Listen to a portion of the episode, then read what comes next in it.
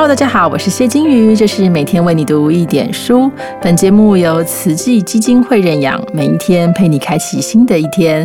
我们的节目开播已经超过一个月啦，但大部分呢，我们都是邀请作者来谈谈自己的文章。不过今天比较特别，我们邀请了一位特别来宾，专门来讲故事。大家好，我是刻在你心底的名字监制只有您。相信大家也看过我很多的作品，像是《花甲男孩转大人》，或者是我可能不爱你。在疫情改变原有生活的当下，一开始我们或许都会有些不知所措，有些无助、茫然，甚至面对很多冲击无所适从。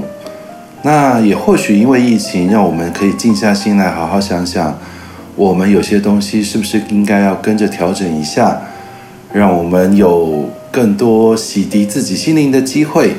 然后充实自己，等待解封之后，相信我们都会有更大的勇气去面对未来更多的挑战。未尝不是一件好事，不是吗？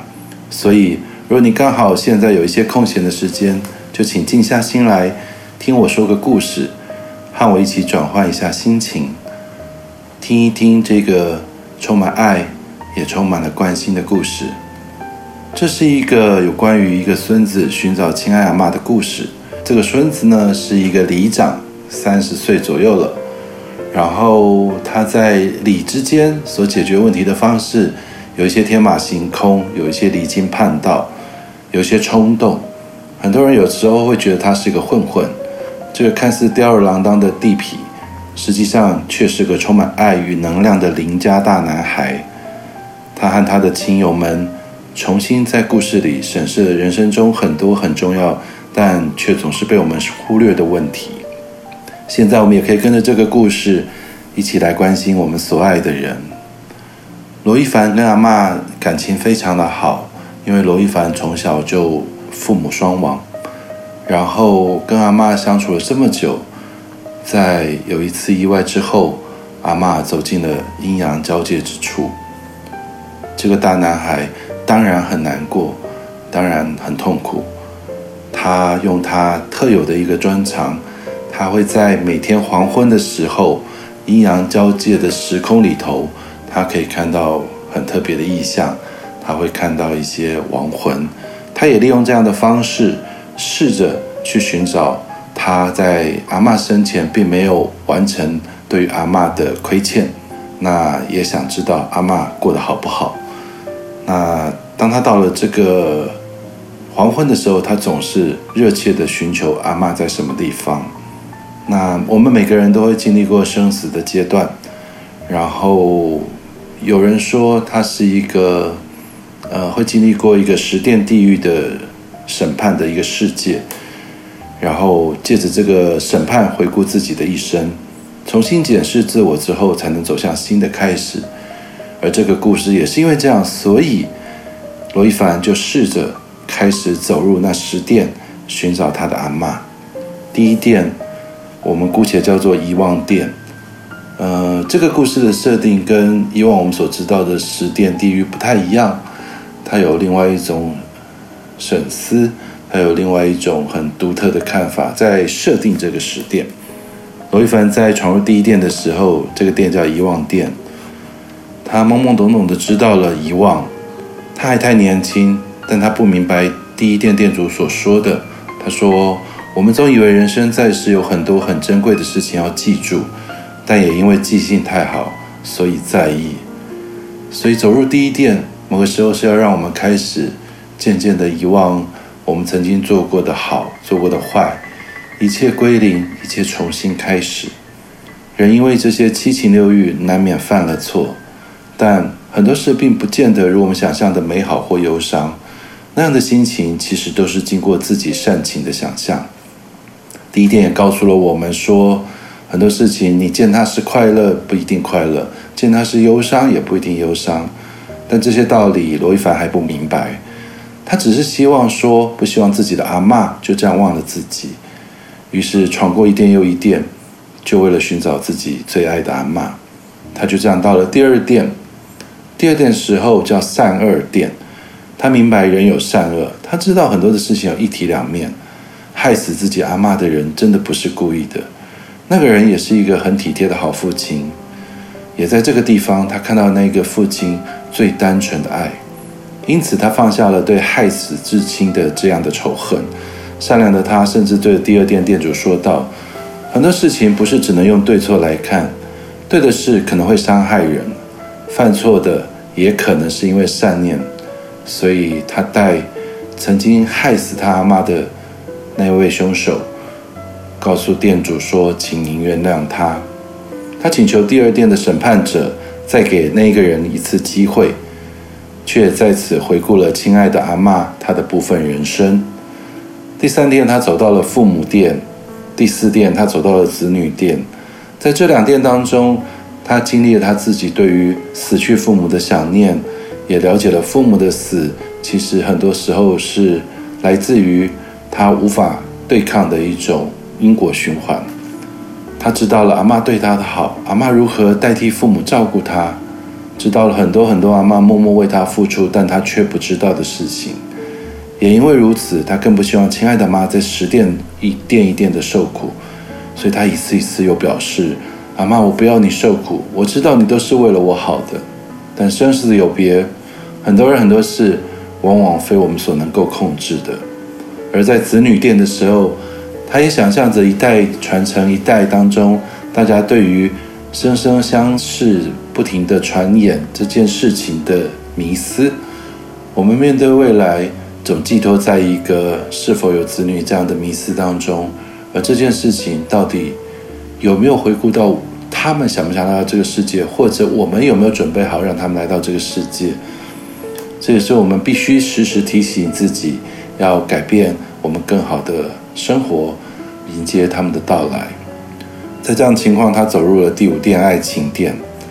找到第五殿的时候，他见证了好朋友的爱情。虽然生死两隔，但好友却努力的向第五殿的店主证明他们的爱。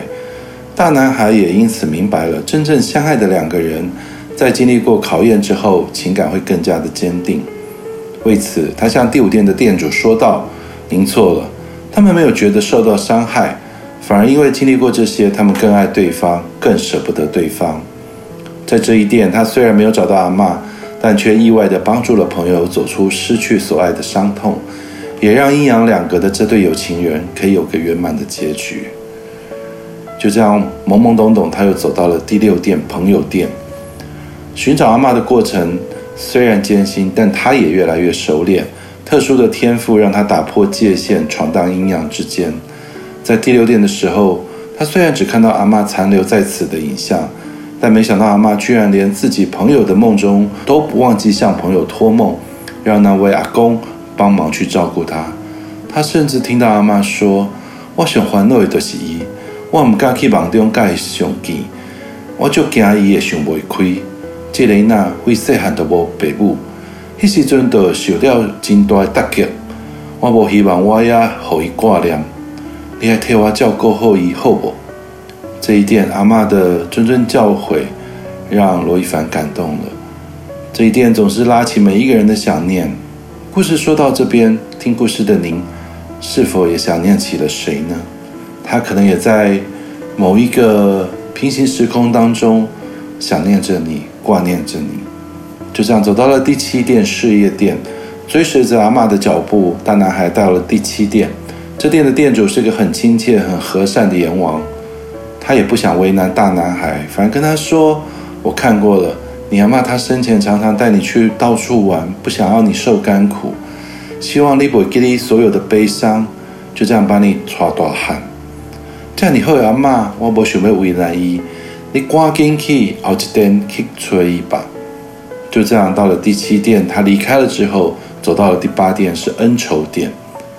追到了第八店，这店的店主一看到大男孩，就跟他说：“啊，前面几店阎王已经提醒我了，我觉得亲阿长也来催阿妈，来这十店吼，这恩楼店来闹了，哦，是就烦的啦。”但他也好心的提醒他说：“人生一挖，在所难免。”有的人咪会过，有的人咪袂过。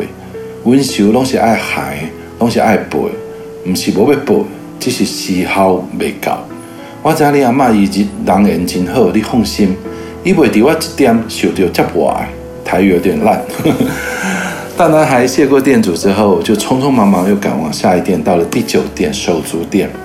在第九店，他依然没有见到阿妈，却发现自己的好兄弟在受苦。善良的他又苦苦哀求着店主，而这样不顾一切，果然打动了第九店的店主。店主感叹道：“你放心，有你这样的好兄弟，他也足够了。我不会为难他的。有些朋友，有些我们养的宠物、万物、花草、树木。”每一个与我们人生发生回忆的感情和生命，有时候都比任何东西更重要。真的要在活着的时候好好珍惜啊！走到了第十店，也就是最后一店，叫做未来店。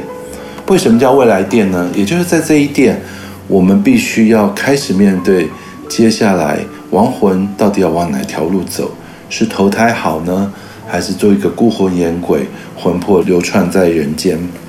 来到了第十殿，走过了前面的关卡，大男孩瞬间成长许多。